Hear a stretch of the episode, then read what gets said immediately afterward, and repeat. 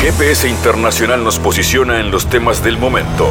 Fabián Cardoso informa y analiza la realidad latinoamericana y de integración regional en una producción de Sputnik. Sintoniza M24 97.9 FM en Montevideo y 102.5 FM en Maldonado. También puedes escuchar GPS Internacional por mundo.sputniknews.com y m24.com.uy. Nuevo GPS internacional, mirada geopolítica del mundo, siempre con una pata, una mirada clave en América Latina. En este caso, América Latina nos convoca para hablar de Chile, porque el ataque a un ciudadano chileno que pasó a Bolivia para recuperar su camión robado ha determinado que los gobiernos de Arce en Bolivia y de Boric en Chile planifiquen cómo controlar la frontera entre ambos países. Contrabando, narcotráfico y trata de personas aparecen en la agenda de ese análisis. Vamos a hacerlo este análisis también con Raúl Martínez. ¿Qué dificultades tiene la gestión de Boric para instalar algunos temas también vinculados, por ejemplo, a la seguridad y a esa necesaria reforma de la constitución heredada de la dictadura de Augusto Pinochet? Hablaremos también de otras cuestiones que van más allá del mundo, pero que tienen conexión con América Latina, porque vean ustedes, Bolivia ha resuelto adherir, está solicitando la posibilidad de adherir a los BRICS, que hoy integran Brasil, Rusia, India, China y Sudáfrica. ¿Qué oportunidades se abren para Bolivia con esta posibilidad comercial, este acercamiento a esta zona del mundo, produce también tensión en el norte, en Estados Unidos, respecto a esta posibilidad hay mayores perspectivas de una mayor cooperación entre los países de CELAC con China y Rusia a partir del cambio de signo en algunos países de la región. Bueno, otro tema de análisis, en este caso con nuestro analista e investigador para esa zona del mundo, Sebastián Schulz. Y siempre hay espacio para la cultura, cuando se acerca además el fin de semana, espacio para la cultura, los libros, la música, el teatro, cada semana, cada programa en GPS Internacional con su recorrido por el mundo que comienza así. En GPS Internacional localizamos las noticias de América Latina.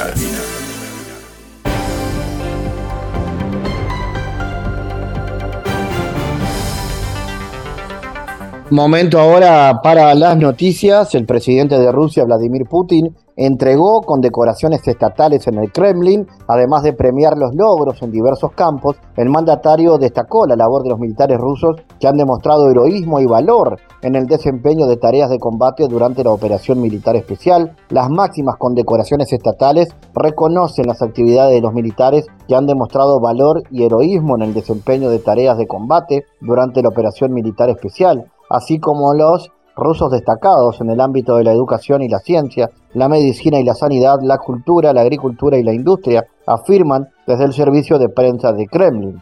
Y el presidente Putin, en una conversación telefónica con su homólogo turco, Recep Tayyip Erdogan, confirmó su disposición a volver al pacto sobre cereales tan pronto como Occidente cumpla sus compromisos con Rusia, informan desde el Kremlin. Ambos mandatarios también acordaron una visita de Putin al país otomano el mandatario ruso subrayó que en las condiciones de falta total de progreso en la aplicación de compromisos con la parte rusa del acuerdo sobre cereales, su prórroga carecía de sentido. Putin también reafirmó su disposición a volver a dicho acuerdo tan pronto como Occidente cumpla con sus compromisos con Rusia. Al mismo tiempo detalló que se están estudiando opciones para suministrar grano ruso a los países que lo necesiten, incluso de forma gratuita. Esta cuestión se debatió ampliamente en la segunda cumbre Rusia-África, celebrada recientemente en la ciudad rusa de San Petersburgo. Desde el Kremlin informaron que existe la voluntad de cooperar en este ámbito con Turquía y otros estados. Erdogan a su vez aseguró a su homólogo ruso que Ankara seguirá aplicando esfuerzos para el reinicio del acuerdo de granos. El presidente turco precisó que si el pacto alimentario no funciona durante mucho tiempo, esto no beneficiará a nadie y los países más pobres que necesiten cereales sufrirán más que otros, indica el comunicado. En este contexto, se catalogó el pacto como un puente paz. Bolivia se acerca al grupo de países de los BRICS, que integran Brasil, Rusia, India, China y Sudáfrica, en un despliegue estratégico de su política exterior, explicó el canciller Rogelio Maita. Es un acercamiento importante a este bloque que no es algo accidental. Nosotros definimos a inicios de año con el presidente Arce el despliegue estratégico de nuestra política exterior, que era no cerrarnos. Ya podía advertirse en ese momento ciertas tensiones en el escenario internacional, afirmó el canciller boliviano. El gobierno confirmó que el pasado 12 de junio solicitó oficialmente el interés de Bolivia de formar parte de los BRICS y también anunció la participación del presidente Arce en la próxima cumbre de Sudáfrica. Es un análisis que tiene más complejidades. Optamos como estrategia para Bolivia, probablemente definiciones de los bloques de países en el mundo, abrirnos a todas las opciones con la premisa básica de que se respete nuestra autodeterminación y soberanía. Argentina habilitó en el segundo trimestre del año siete emprendimientos de energía renovable en cuatro provincias del país que proveerán más de 173 megavatios al sistema troncal, informó la Secretaría de Energía. En ese periodo se inauguraron siete proyectos de fuentes renovables a gran escala en cuatro provincias. La provincia de Buenos Aires cuenta con dos parques eólicos y cada una de las jurisdicciones de Córdoba y San Juan comenzaron a funcionar dos parques solares fotovoltaicos. En Santa Fe también se instaló una central térmica a biogás de relleno sanitario. Con estos proyectos, Argentina suma 173,12 kilowatts de potencia instalada al sistema argentino de interconexión. Al finalizar junio, Argentina contaba en todo su territorio con 202 proyectos de energía renovable que aportan más de 5 gigavatios a la matriz energética, con lo cual cubren los requerimientos de 5,8 millones de personas. Bueno, la adhesión de Bolivia al grupo de los BRICS, que integran hasta ahora Brasil, Rusia, India, China y Sudáfrica, abriría a este país latinoamericano nuevos capitales, declaró a nuestra agencia Sputnik el diplomático boliviano Julio Alvarado. Además subrayó la importancia de estrechar lazos con los miembros del grupo BRICS especialmente con Sudáfrica. En Bolivia, lo que, este, lo que en este momento falta es capital fresco, inversiones, y lo ideal sería que especialmente la República China y la Federación de Rusia puedan llevar a cabo inversiones de magnitud a Bolivia. Por lo tanto, el BRIC es un mecanismo interesante, señaló Alvarado. El diplomático agregó que Bolivia necesita una política exterior amplia que le permita relaciones y alianzas con la mayor cantidad de estados de la comunidad internacional. Destacó además la importancia de estrechar lazos con los miembros del grupo BRICS, especialmente con Sudáfrica. Para analizar este y otros asuntos de relevancia, vamos a recibir al investigador argentino, especialista en esta zona del mundo, Sebastián Schulz.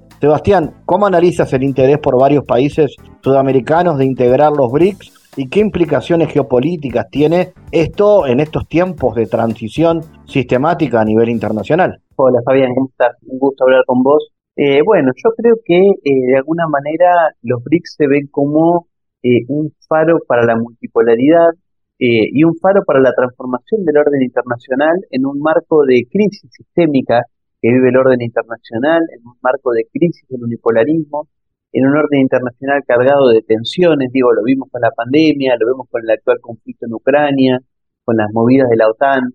Creo que en este marco en donde Estados Unidos y sectores eh, en la Unión Europea intentan eh, ajustar clavijas para sostener este orden internacional, el BRICS de alguna manera representa la posibilidad de sentar en una mesa de discusión a gran parte del sur global, a gran parte de los países emergentes y en desarrollo, eh, y de alguna manera delinear lo que van a ser los cimientos de un orden internacional distinto. Creo que frente a la posibilidad que se ha abierto de ampliar este bloque de países eh, que nació en 2009 en su primera cumbre eh, anual de presidentes. Creo que, bueno, no es casual que ya sean varios países de Sudamérica, como por ejemplo lo que vos mencionabas, el caso de Bolivia, pero también de Venezuela, de Argentina, eh, Uruguay, México, bueno, el propio Brasil ya es parte del bloque. Creo que estamos viendo una región que está en el marco de esta estrategia multipolar. para los países de América Latina, eh, qué significancia tiene la posibilidad de, la adhesión a, los BRICS. Eh, Sebastián, eh, le permite a, nuestra región la posibilidad de, bueno, de, abrir mercados, de mayor soberanía en el manejo de los recursos, por ejemplo, litio y, agua, y de alguna manera esto también polariza la situación con, los Estados Unidos. Bueno, creo que, digamos, las implicancias que tengan relación a Estados Unidos están por verse en el marco de, que estamos viendo que el, viejo hegemón global está perdiendo cada vez mayor capacidad de eh, imponer disciplina, de, eh, bueno, eh, ajustar mediante sanciones. creo que estamos viendo una pérdida de peso relativo del poder estadounidense, el cual si bien sigue siendo fuerte, tiene eh, cada vez menores capacidades de eh, generar aceptación en el resto del orden internacional y creo que esto lo vemos en el hecho de que más de 30 países distintos, muchos de ellos de Sudamérica, como los mencionamos, pero también otros como por ejemplo Egipto, Argelia, Turquía, Arabia Saudita, entre tantos otros, que, que están proponiéndose como ser parte del bloque. Esto obviamente le permitiría a los países de Sudamérica y de Latinoamérica, siempre y cuando fortalezcamos nuestras propias instancias de articulación regional. Creo que la adhesión de, la región al BRICS debe hacerse a partir de fortalecer también eh, organizaciones como la UNASUR o como la CELAC, eh, y creo que esto obviamente permitiría que con la región, con las potencialidades que tiene, como por ejemplo ser una reserva de recursos eh, estratégicos muy fuertes, vos mencionabas, ¿no? El caso del litio, pero también de cobre, también petróleo, también alimentos. Creo que poner estos recursos al servicio de la construcción de un orden internacional multipolar no es un dato menor eh, en este contexto con todo lo que se está discutiendo. Sebastián, ¿qué tipo de orden global se proyecta con China como centro de la economía internacional? ¿Y qué beneficios esto implica para América Latina? Bueno, creo que la pregunta va en dos direcciones, creo que están relacionadas. Por un lado, es claro que China en particular y el Asia-Pacífico en general están funcionando como motor de la economía global. Lo vimos fuertemente con la pandemia, en donde la mayor parte de las economías desarrolladas entró en crisis y la economía global pudo sostenerse en base a que China y el Asia-Pacífico hoy son el motor productivo del orden internacional, son de eh, o el centro de gravedad económico global y eso de alguna manera tracciona por la bueno por la articulación que, tiene la economía china con el resto de las economías del planeta. China no para nada una economía cerrada, sino una economía muy interconectada con el resto del mundo. Lo vimos o lo vemos, por ejemplo, a partir de la iniciativa de la Franja y la Ruta, en donde 150 eh, países ya son parte de la nueva ruta de la seda. Eh, pero esto está en un marco mucho, mucho más general de la construcción de un orden internacional multipolar, en donde este tipo de orden global está muy alineado a lo que fue en su momento el espíritu de Bandung, es decir, el espíritu de los países no alineados, que busca construir un orden internacional eh, alternativo al actual, un orden internacional en donde haya relaciones recíprocas y mutuas y de diálogo y de respeto entre los estados y las civilizaciones, un orden internacional en donde no haya injerencia en asuntos internos de los estados, en donde se respeten los modelos de desarrollo de cada país, es decir, esta idea de multipolaridad acompañada de una pluriversalidad, de un diálogo de civilizaciones, creo que esta idea de los BRICS eh, está muy presente, retoma ese espíritu y lo actualiza a los actuales desafíos que, que plantea el orden internacional. Y en ese marco, Sebastián, pensando también en acuerdos comerciales, qué perspectivas hay de una mayor cooperación entre los países de la CELAC con China y Rusia, particularmente ahora con el liderazgo político de Lula en Brasil. Bueno, creo que hay eh, obviamente muchas perspectivas porque estamos hablando de dos grandes potencias económicas como China y con Rusia, dos potencias distintas, eh, porque China es una potencia que demanda fuertemente alimentos, recursos energéticos, eh, y Brasil es una potencia con la cual nosotros podemos cooperar mucho más firmemente eh, en desarrollo tecnológico, en armamento militar. En ese marco, bueno, creo que se abren muchas perspectivas de diálogo con ambos países. Y la posibilidad de, ese tratado de libre comercio que impulsa Uruguay, del cual China ha dejado claro que lo hace siempre y cuando sea con, con, todo el Mercosur y no con uno de los países del Mercosur. ¿Abre también un nuevo camino con estos cambios de signo? Bueno, seguramente, porque China ha venido impulsando este tipo de acuerdos de libre comercio, que son tratados de cooperación comercial con gran parte de los países de la región o con algunos particularmente como Chile, Perú, Ecuador, Panamá. Creo que Uruguay es un caso que se puede eh, enmarcar en este sentido. La particularidad de Uruguay es que, bueno, eh, existe el Mercosur, eso China lo sabe, el Mercosur prohíbe la, la, posibilidad de negociar acuerdos de libre comercio bilaterales eh, y creo que más allá de la decisión del actual gobierno uruguayo de tensionar el Mercosur a partir de la, amenaza de firmar este acuerdo, eh, yo entiendo que eh, China sabiendo esta situación, no está dispuesta a romper sus diálogos de alianza con Brasil y con Argentina particularmente, y por ende, en el caso de que Paraguay en algún momento eh, cambie su reconocimiento diplomático, reconozca a la República Popular China como marca la historia y como está marcando el transcurso de los acontecimientos, creo que sería mucho más factible la firma de un acuerdo comercial entre el Mercosur y China. Sebastián Schulz, como siempre, gracias por estar en GPS. Gracias, Fabián. Hasta luego. Analizamos los temas en GPS Internacional.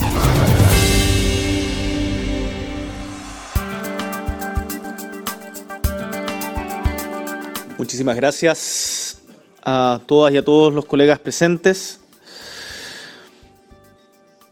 Creo que uno de los sentidos principales de esta cumbre es constatar que no queremos pasar desde el supuesto fin de la historia, como predicaba Fukuyama hace un par de años, a una nueva guerra fría de dos potencias.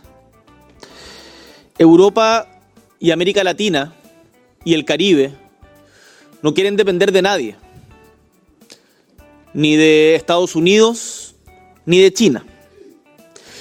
Y creo que los valores comunes que tenemos en esta gran mesa redonda nos llaman a profundizar nuestra relación no solo en términos económicos, sino también en términos culturales, políticos y sociales.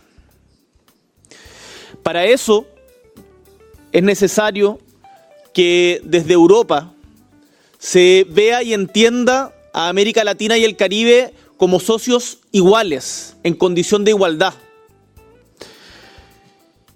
Y creo que todavía nos queda mucho por avanzar en términos culturales en esa dirección. Para eso creo que es fundamental algunas cuestiones básicas.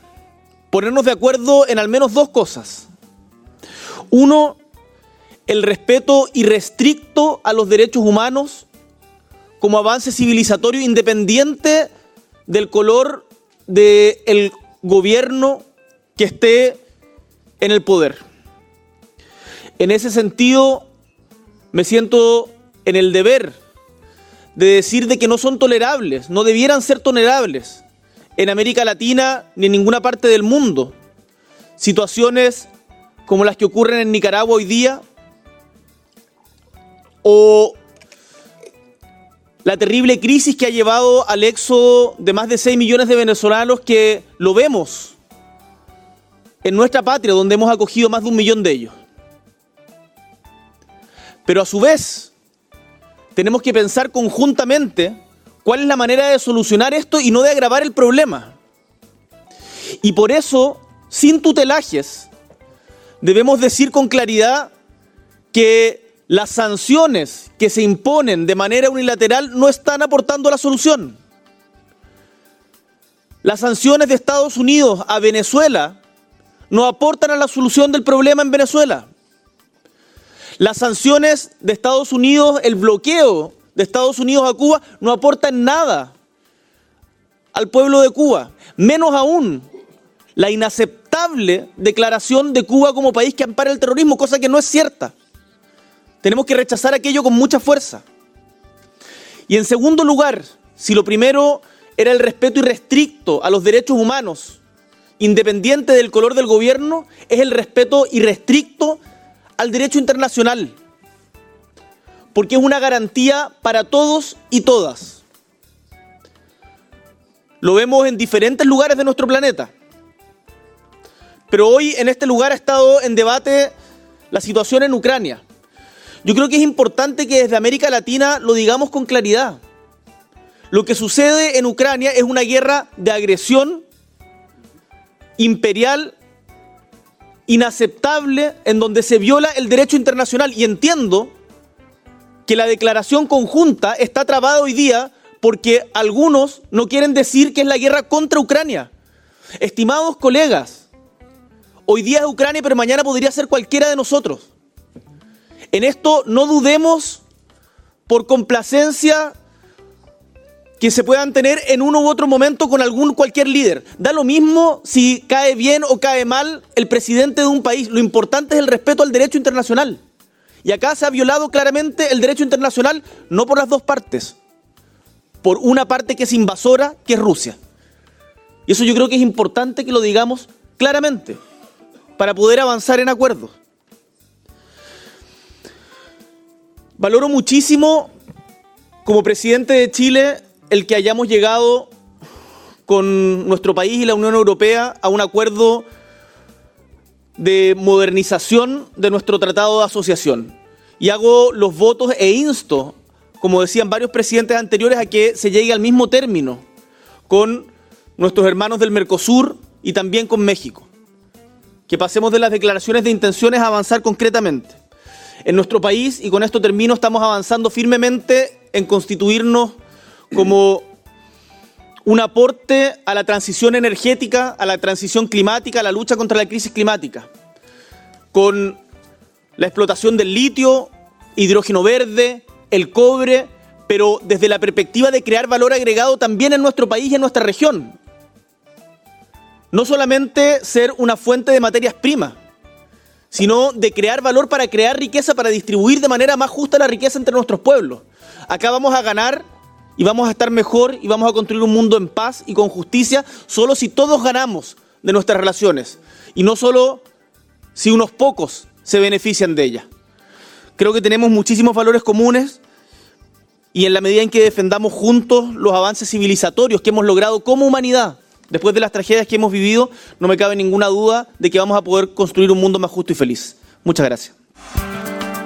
Hablaremos de Chile en este bloque de GPS porque vean ustedes, el ataque a un ciudadano chileno que pasó Bolivia para recuperar su camión robado determinó que los gobiernos de Luis Arce y Gabriel Boric planifiquen cómo controlar un área limítrofe afectada por el contrabando, el narcotráfico y la trata de personas. A Mario Bello, de nacionalidad chilena, le robaron un camión en la ciudad norteña de Calama. Supuso que su vehículo había sido trasladado a la vecina Bolivia y ahí se dirigió. Resulta que en la localidad de Chapalata, eh, en Oruro, cercano a la frontera, lo encontró, hizo el reclamo, pero como respuesta recibió un balazo que lo dejó gravemente herido. El caso decidió a Santiago y a La Paz intervenir. Bueno, hubo intervención política y se trató de destrabar eh, esta situación. La intención es avanzar en acuerdos que permitan una mayor coordinación entre autoridades. Vamos a hablar de lo que está pasando en materia de seguridad, sobre todo en el norte de Chile, Estamos en contacto con el periodista Raúl Martínez. Raúl, ¿cómo analizas la situación en el norte del país en materia de seguridad y cuáles han sido los principales desafíos que ha tenido el gobierno de Gabriel Boric en ese marco? ¿Cómo estás, Fabián? Un gusto saludarte una vez más. Efectivamente, ha sido un tema complejo posterior a la pandemia, eh, esta frontera que es absolutamente permeable en el sector del el altiplano chileno-boliviano, eh, genera una, una, complicación para los gobiernos de ambos países, ¿ah? porque esta situación que vivió este camionero, este trabajador chileno, eh, y que recibió estos impactos de bala, eh, entendemos que está mejor de salud, está siendo atendido en un recinto médico en Chile,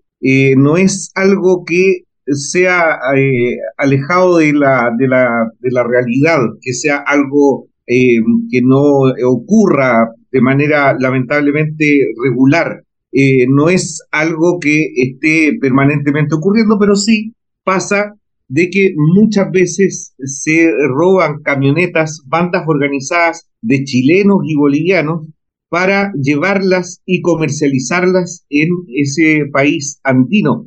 Hay que recordar incluso de que un vehículo todoterreno robado en Chile después apareció siendo utilizado por eh, funcionarios estatales en eh, una localidad fronteriza.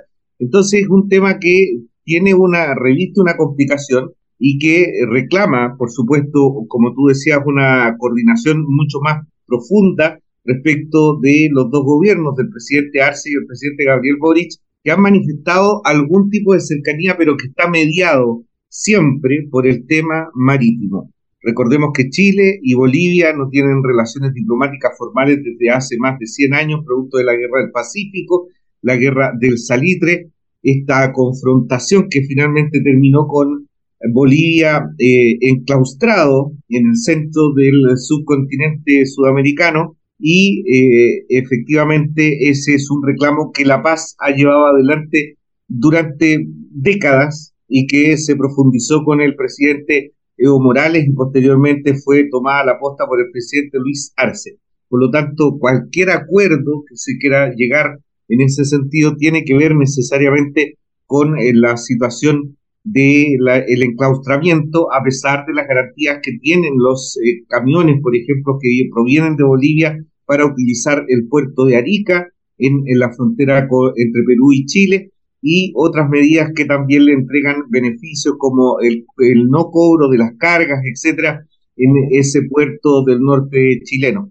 Pero eh, esta situación es algo que existe, que se repite, tráfico de drogas. Hay que recordar que Perú, Bolivia son eh, productores eh, de coca y que posteriormente se utiliza como materia prima para hacer cocaína y se trae a Chile para posteriormente usar este país, usar a Chile como plataforma para llevar ese, ese, ese producto, esa droga a naciones de eh, Europa principalmente. Así que es una coordinación necesaria que se tiene que hacer y un acercamiento que se tiene que lograr entre los gobiernos de los dos países. Y en ese sentido, ¿cómo analizas el alcance de la cooperación transfronteriza eh, entre Chile, Perú y Bolivia? ¿Hace falta una mayor coordinación de las defensas de los tres países? Hace falta una coordinación profundamente porque además hay desafíos conjuntos que son muy profundos. Hay que recordar que eh, Chile, Bolivia, Perú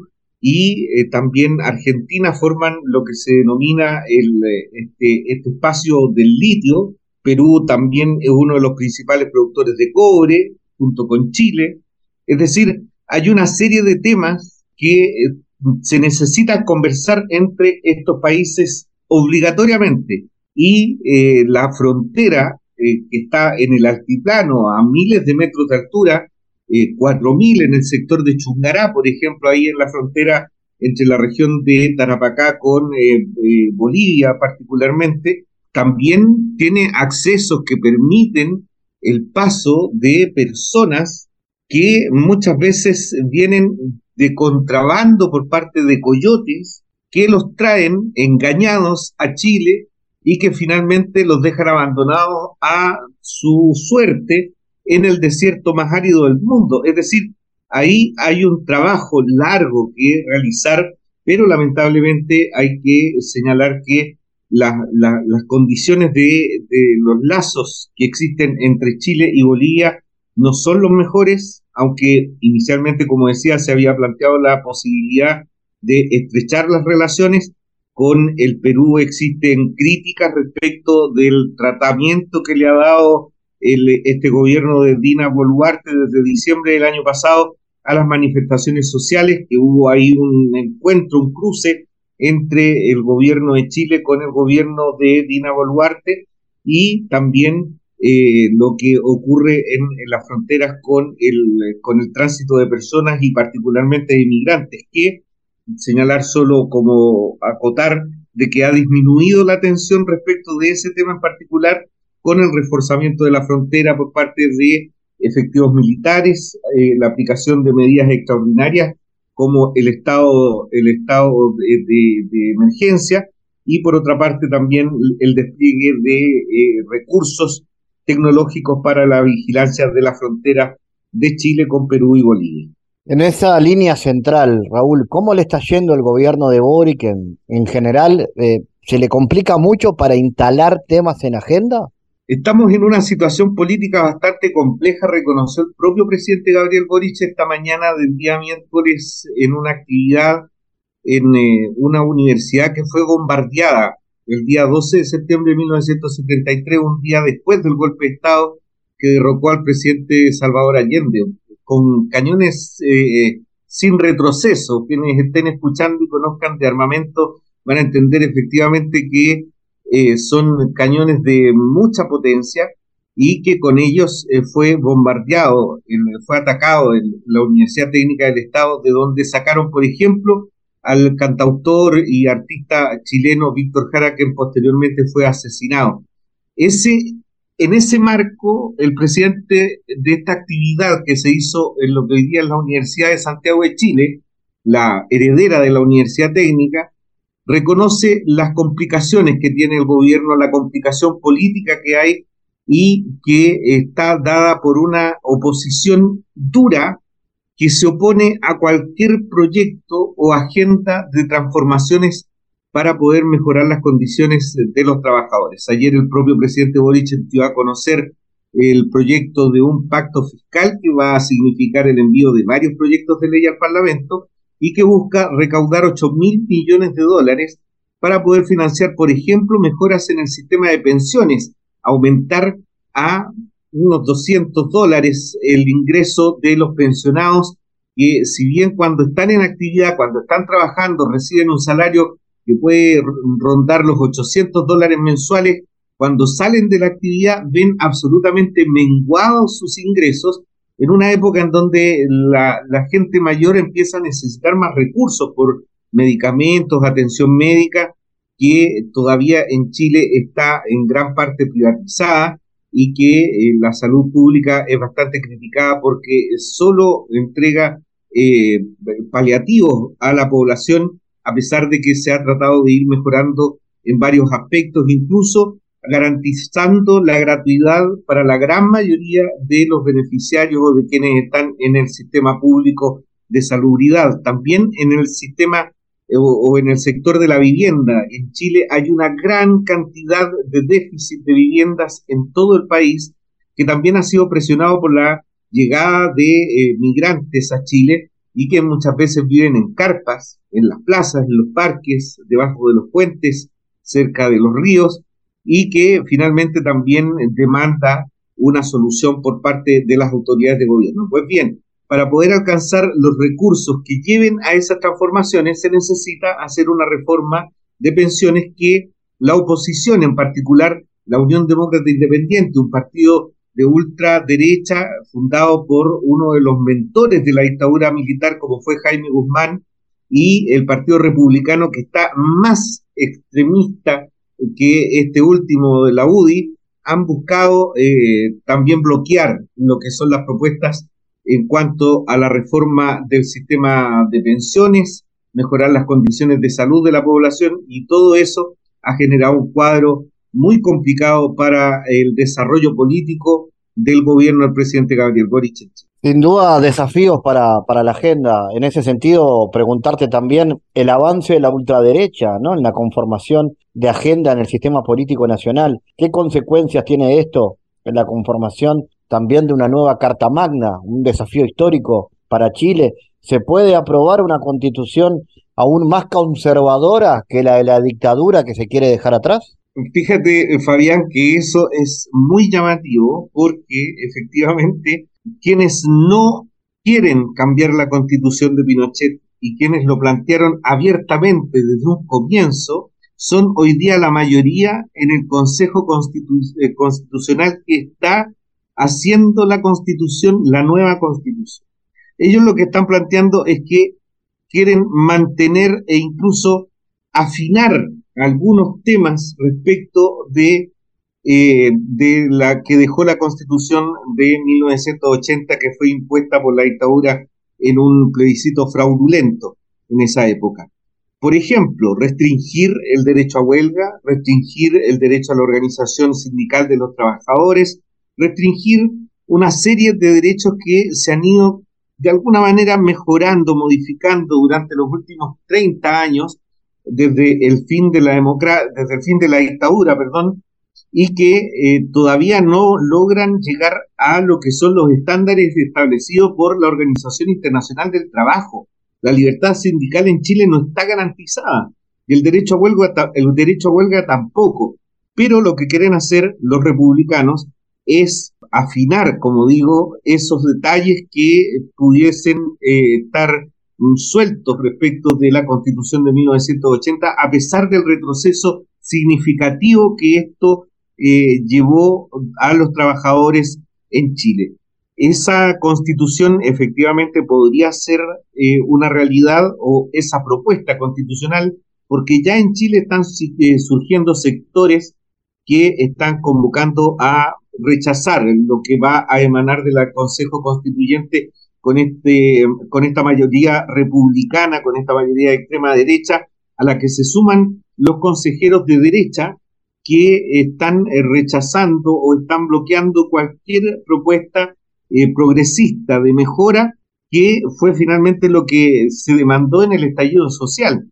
Por lo tanto, esto va a quedar inconcluso. El presidente Gabriel Boric sostuvo ya hace algunos meses que de no haber un acuerdo para sacar adelante la propuesta constitucional en el mes de diciembre, cuando se tiene que plebiscitar, no se va a presentar una nueva propuesta, no se va a presentar una nueva iniciativa, porque recordemos que además ya el próximo año 2024 comienza una seguidilla de elecciones que tienen que ver con eh, la elección precisamente de eh, representantes eh, de gobernadores regionales, alcaldes, concejales y por lo tanto mezclar el proceso constituyente con ese tipo de torneos electorales complicaría las cosas en un país que ya está bastante polarizado en este marco del recuerdo de los 50 años del golpe de Estado de 1973. Raúl Martínez, como siempre, muy amable, gracias por tu análisis para GPS. Que esté muy bien, Fabián, un abrazo y muchas gracias también por invitarme a participar con ustedes. En GPS Internacional navegamos por la sociedad y la cultura. Bueno, este 11 de agosto, del 11 al 24 de agosto, en la sala Nicolás Loureiro del Teatro Galpón, se va a instalar esta instalación inmersiva que se llama Perdidos en la Nube, de la artista Lala Severi. Esta presentación es una instalación que reflexiona sobre el drama de hoy con la hiperconectividad digital y el aislamiento físico en el que estamos eh, todos de alguna manera sumidos, conectándose solo virtualmente y atravesando por ondas y señales inalámbricas, vivimos perdidos en una gran nube repleta de información, enredados entre datos y lejos de la presencia del otro. Esta instalación básicamente consiste en obras digitales. Vamos a saber cuántas y de qué manera, recibiendo justamente a quien está realizando este eh, gran trabajo, que es Lala Severi. Lala, contanos entonces cómo viene este Perdidos en la Nube y qué propone. Hola, bueno, bueno, buen día y muchas gracias por invitarme. Este, bueno, Perdidos en la Nube surgió con la pandemia. Esa una necesidad cuando uno queda aislado y esa necesidad de lo que hace tener un otro, ¿no? Que lo mira y que lo escucha. Y entonces eh, me volqué al, dibujo digital y a postear un dibujo por día en Instagram cosa que me salvaba la cabeza de estar aislada, ¿no? Y bueno, ese, esa cosa que me puse duró hasta casi el día de hoy, que seguí, ¿no? Esa rutina de, seguir comunicándome con un dibujo por día. Y eso fue lo que gestó, este, todo ese material fue gestando la, la, idea de hacer una instalación con todo eso. Porque eh, cuando yo dibujo digitalmente, este, me queda el registro en video animado del proceso que yo voy creando. Se vuelven videos que, tienen un ir y venir y, dudas y, muestran todo ese transcurso como cotidiano de lo que una persona ha ido viviendo desde la pandemia hasta el día de hoy. ¿no? Bueno, es eso la instalación. ¿Y de qué manera se expresa? ¿Con qué tipo de imágenes y cómo se construyen esas imágenes? Bueno, este, van a ser eh, cinco pantallas en todas las paredes, de, de, piso a techo, este, donde van fluyendo esas creaciones que son, este, hay muchos, eh, hay cosas que se repiten, muchos cables, muchos enredos, este, trazos violentos, este, paisajes que se que se disuelven, que se alejan. Este, hay como muchas connotaciones de lo que uno está pasando, de lo que yo estaba pasando, ¿no? Muy este, solapadas, pero van transcurriendo una tras otra con textos que voy poniendo también. Y eso eh, se proyecta en la pared, pero a la vez nosotros vamos a darle a al público unas túnicas blancas para que a su vez el público funcione de pantalla y funcione de sombra. entonces quedan integrados a la instalación. La idea es que no, haya mucha gente en, en, el espacio de proyección para que puedan sentir esa soledad, esa cosa de estar perdido. Y bueno, es un desafío esto, ¿no? De hacer participar al público, que se sientan parte de esa, de esa inmersión digital. Interesante porque, bueno, también desde la propia tecnología, lo que propones es reflexionar sobre el uso de la tecnología y sus consecuencias. claro, sí, totalmente. O sea, no me interesa que el video se vea eh, eh, totalmente, ¿no? Quiero que se sienta esa sensación de, del, proceso, ¿no? Que uno ha ido pasando. Es una cuestión sensorial, ¿no? Este, y es totalmente virtual. Entonces estamos ahí entreverados en esa virtualidad. ¿Cuál fue tu experiencia durante la pandemia personal, el impacto que esto tuvo, que te llevó a que eh, decidieras que tu instalación sea esta y no otra? Eh, bueno, tuve un proceso porque al principio yo fui generando muchas obras. Al día de hoy debo tener 800 obras que al principio las fui imprimiendo, ¿no?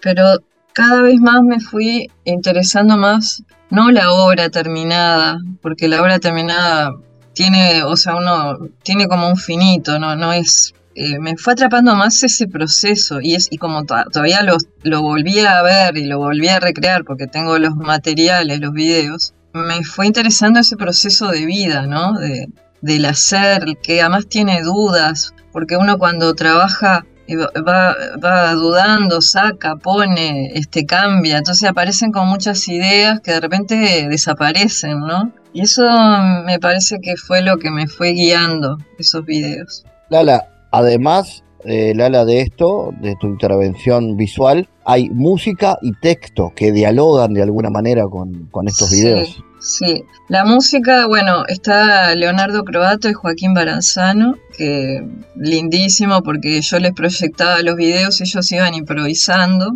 y bueno, y después entraron en la etapa de editar eso que improvisaron y van a hacer un, van a poner cuatro canales eh, en, el ambiente de la sala para generar también una espacialidad sonora, ¿no?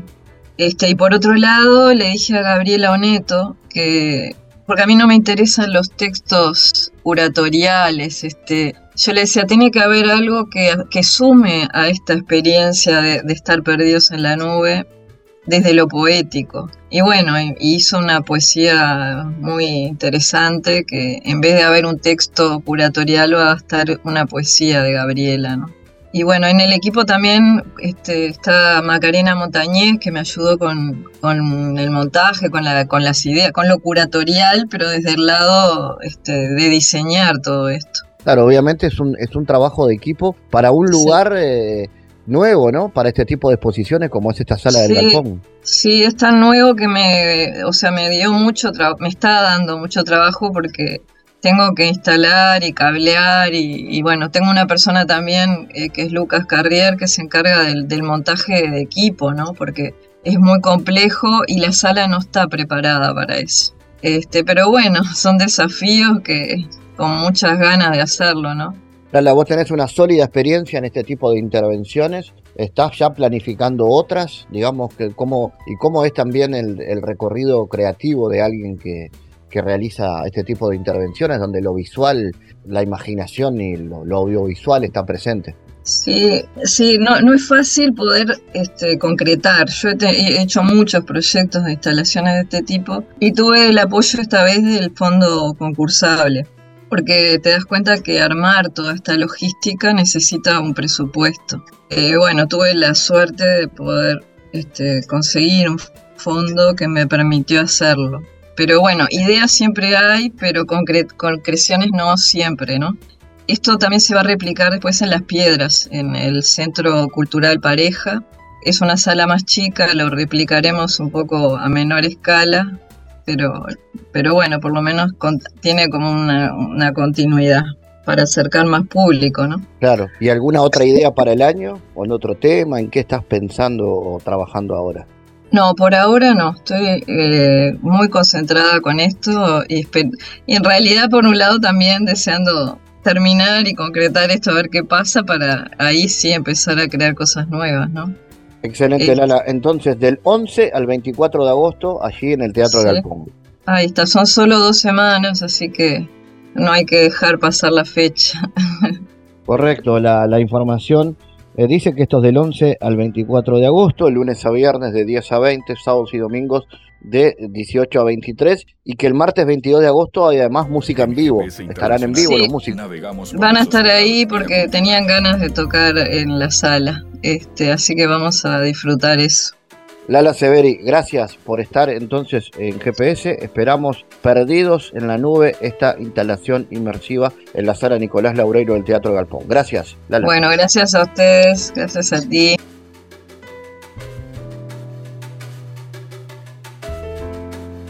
Bueno, en este bloque de GPS vamos a conocer más sobre la figura de un referente a nivel de políticas culturales del Uruguay que, bueno, ha dejado también de alguna manera su, su marca, su huella para políticas culturales que se aplican en el presente. Ecosistema Cultural sobre la vida y el trabajo de Gonzalo Carámbula es un libro eh, editado a cargo de David Urbanivicius, escritos de Gonzalo Carámbula sobre cultura y política, Ecosistema Cultural es el, título de este trabajo que RGC Ediciones de Argentina está publicando. Vamos a recibir a Danilo para conversar en este bloque de GPS Internacional y lo primero para quien eh, nos está escuchando no solo en territorio uruguayo, sino en cualquier otro rincón del continente y les queremos presentar a este que titulamos como referente en políticas culturales del Uruguay, es que vos lo presentes, Danilo. ¿Quién fue Gonzalo Carámbula y cuál fue su aporte a la cultura del país mediante la política? ¿Qué tal, Fabián? Gracias por, por la comunicación, un saludo para, para la audiencia. Y efectivamente, como, como tú decías, Gonzalo Carámbula eh, fue el político más relevante de la cultura de aquí del Uruguay, sí, que ha trabajado sobre temáticas referidas a las políticas culturales, a la economía de la cultura. Y Gonzalo Carámbula, primero que nada, este, fue un militante cultural, sí, fue un militante también este, político eh, los tiempos de la, de la- de la dictadura y comenzó de alguna manera su, su carrera vinculado a la política y a las políticas culturales en el año 1985 cuando asume como, como diputado en el, en el Parlamento durante dos periodos, en el 85 al 90 y el 90 al 95 y es ahí en el año 1995 donde comienza bajo la administración de la Intendencia de Mariano Arana como director de cultura de la Intendencia de Montevideo, que de alguna manera allí es donde lleva adelante y pone en práctica su, pensamiento y su accionar respecto a, la cultura y a las políticas culturales. Y en el, último periodo, en la última etapa de su vida, también fue el responsable de la Oficina de Comunicación de Presidencia de la República, pero también Gonzalo fue eh, un impulsor no solo de las políticas culturales, sino también de la formación en gestión cultural y en ese sentido fundó junto a José Rila y, a otros este, colegas la Facultad de la Cultura de la Universidad Clave, donde eh, actualmente se dictan carreras como la licenciatura en gestión cultural y la tecnicatura en gestión cultural, de alguna manera impulsados por la figura de Gonzalo Carámbula. Excelente entonces la presentación y ahora hablemos de cuál es su marca en cuanto a políticas culturales. ¿Qué aportó y qué llegó de nuevo al, al país, a este pequeño país de América del Sur, con una importante marca cultural que hace que hoy en el mundo se conozca Uruguay, entre otras cosas, además de por el fútbol, por su cultura, y especialmente su cultura popular? ¿Cuál fue la impronta que le puso Carámbula a esto? Carámbula lo, lo primero que hace es, de alguna manera, poner sobre la mesa una definición de cultura, de alguna manera vista desde una perspectiva más antropológica, si se quiere, a la definición de cultura, y no tanto vista la cultura como vinculada a, a las artes o a la gestión de las artes o a la, o a la alta cultura, por decirlo de alguna manera. Y en ese sentido, él lo que hace es trabajar sobre un concepto, ¿sí? el, concepto de ecosistema cultural, en donde justamente lo que hace él a través de, de una metáfora que relaciona que él utilizaba eh, los bañados de Carrasco, ¿sí? en donde hay distintas especies que conviven dentro de un ecosistema, y él lo llevaba más que nada a lo que tenía que ver con la institucionalidad cultural, es decir, cuáles son las instituciones que componen el ecosistema cultural de mayor o menor relevancia, y él de alguna manera decía que hay que buscar un equilibrio entre todos esos actores para potenciar aquellas instituciones o aquellos colectivos que necesiten más ayuda, sin descuidar, eh, por ejemplo, aquellas otras instituciones que tienen más apoyo, como puede eh, entenderse, por ejemplo, los elencos estables del SODRE, los elencos estables de la Intendencia Municipal de Montevideo, etcétera, etcétera, y ver cómo conviven esa cantidad de actores dentro de ese ecosistema cultural que, mencionaba Carámbula, que lo utilizaba como una, como una metáfora para ver un poco más allá eh, la cultura, como decía, no solo desde lo artístico, sino la cultura como una forma de vivir en sociedad. Como contaba, fue, se preocupó porque su legado quede a futuro y por eso la creación de esa diplomatura en gestión cultural, que de hecho es la primera experiencia. Sí, él tenía una visión más allá del, tiempo en el que estaba viviendo, es decir, son de esas personas que siempre piensan a, a futuro y él decía que la única, una de las maneras en realidad de poner sobre la mesa la importancia que tiene la cultura en la sociedad es, por ejemplo, generando masa crítica en principio y también formando profesionales que mejoren la gestión de la cultura y la gestión de lo cultural. Y en realidad eh, eso que vos decís no, no es tan así en el sentido que él era una persona que no buscaba este, trascender de una forma protagónica. Sí sus acciones hicieron que él trascendiera y que de alguna manera llegáramos a esta, a esta publicación justamente con ese objetivo de dar a conocer a las nuevas generaciones quién fue Gonzalo Carámbula y también dar a conocer cuál es su pensamiento y por qué tiene tanta importancia en el ecosistema cultural y en las políticas culturales eh, del, Uruguay. Sin dudas que la figura de Gonzalo es una figura reconocida, sin dudas que trascendió y como te decía anteriormente Fabián, este libro justamente busca eh, plasmar su pensamiento a través de un conjunto de artículos, de entrevistas, de distintas conferencias que dan cuenta de cuál era el pensamiento de Gonzalo Carámbula respecto a las políticas culturales y a la cultura en general. ¿Cómo fue ese trabajo de selección, digamos? ¿Eso estaba en un archivo que estaba en la universidad? Eh, ¿Tuviste que acceder a, una investigación paralela? Eh, ¿Había un ordenamiento, digamos, del archivo del trabajo del pensamiento de Gonzalo? No, e, ese trabajo surge de una manera bastante particular. Eh, en realidad no es una idea personal eh, realizar este libro, sino es una solicitud, si se quiere, de RGC Ediciones. Y el pensamiento de Gonzalo y los textos de Gonzalo estaban dispersos, sí, por, por distintos lugares. Entonces, el punto de partida fue un primer listado de, algunos textos que estaban aquí en la, biblioteca de la Facultad de la Cultura, que yo le pedía a mi compañera Pamela Charlín de Biblioteca que si podía hacer un, primer relevamiento a pedido de una compañera mía de, estudios, es decir, una compañera me dice, me pregunta si yo tengo algunos textos, le solicito a Pamela y ahí hago una primera recopilación, pero con la intención de compartir esos textos con mi compañera y cuando surge la posibilidad y la propuesta de RGC Ediciones a través de, Emiliano Fuentes es donde empiezo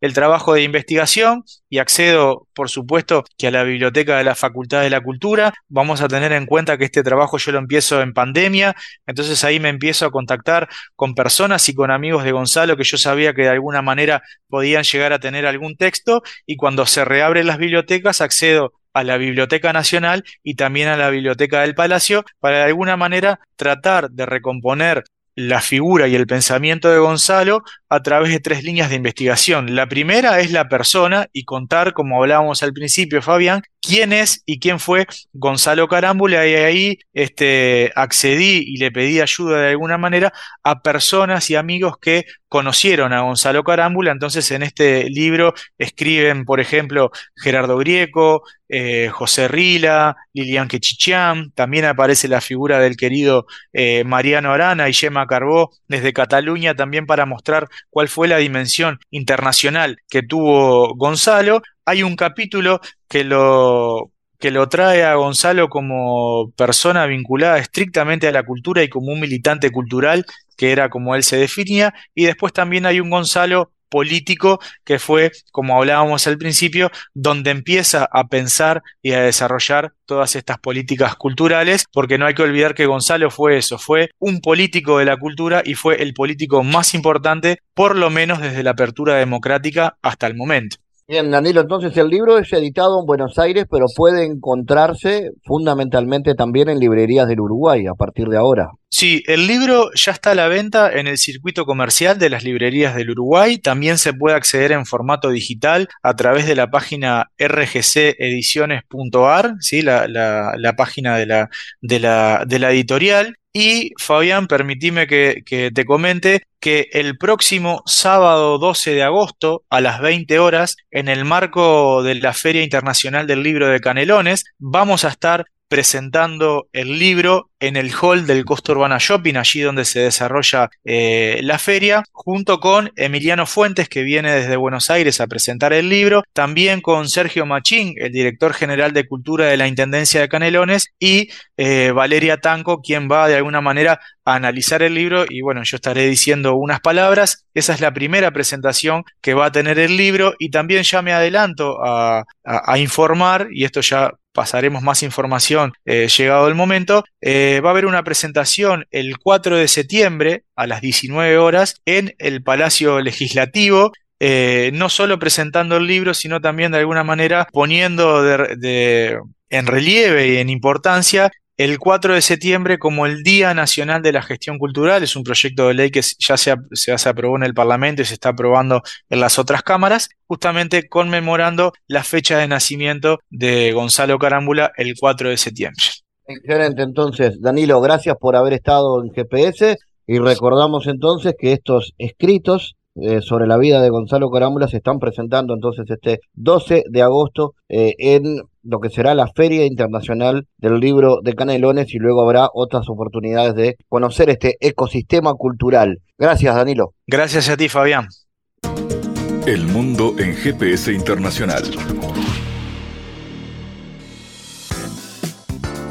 En Diálogos Geopolíticos analizamos diversos asuntos que atañen a la política mundial, desde el abordaje de los ámbitos multilaterales de articulación política a nivel global hasta las cualidades y los propósitos de las configuraciones regionales, tanto en América Latina así como en otras regiones. Nuestro objetivo es poner foco a una gran diversidad de temas que atañen a la geopolítica en el mundo contemporáneo. Para eso vamos a recibir a Santiago Caetano, aquí en GPS. Bienvenido, Santiago. ¿Cómo te va, Fabián? La especialización productiva en el sector agropecuario implica la emergencia de nuevos desafíos relacionados con la sustentabilidad social y medioambiental, lo cual está directamente relacionado con los desafíos globales relativos a la seguridad alimentaria y el cambio climático. Varias de las actividades de base agropecuaria están vinculadas con la emisión de gases de efecto invernadero, lo cual constituye un desafío estructural a nivel global. ¿Cuál es la situación del Mercosur al respecto, Santiago? Bueno, resulta importante advertir que en el marco de este contexto, los países de Mercosur participan con exportaciones de insumos intermedios a los diferentes mercados globales y que integran procesos productivos cuya transformación se realiza en otros países. Este proceso de fragmentación está relacionado con el desarrollo de las tecnologías de información y comunicación. Y el desafío radicaría en impulsar los sectores agropecuario y agroindustrial para que de este modo se fomente una dinámica de demandas y ofertas con los sectores intensivos y conocimientos. Y Santiago, ¿cuáles son los principales desafíos? Como sostiene Paulino, las perspectivas que implican los procesos de innovación técnica y científica en torno a la nueva realidad de la producción agropecuaria no debería ser abordada desde una mirada únicamente sectorial o nacional, sino que el foco tendría que estar apuntando a una perspectiva global que permita involucrar los procesos de innovación en curso y, por tanto, delinear alternativas de sustentabilidad a futuro. En este contexto, la especialización en productos primarios también significa el riesgo al rezago de quedar en el eslabón más débil en el entramado de las cadenas globales de valor. Y ello desafía a los países menos industrializados a promover estrategias de innovación en ciencia y tecnología por medio de políticas públicas a los efectos de sofisticar la producción y escalar en las fases de mayor valor. Gracias Santiago por tu aporte a GPS Internacional. Gracias Fabián, hasta la próxima. GPS Internacional, una producción de Sputnik con la producción periodística de Santiago Caetano, siguiendo los temas más importantes de la agenda latinoamericana y con visión global.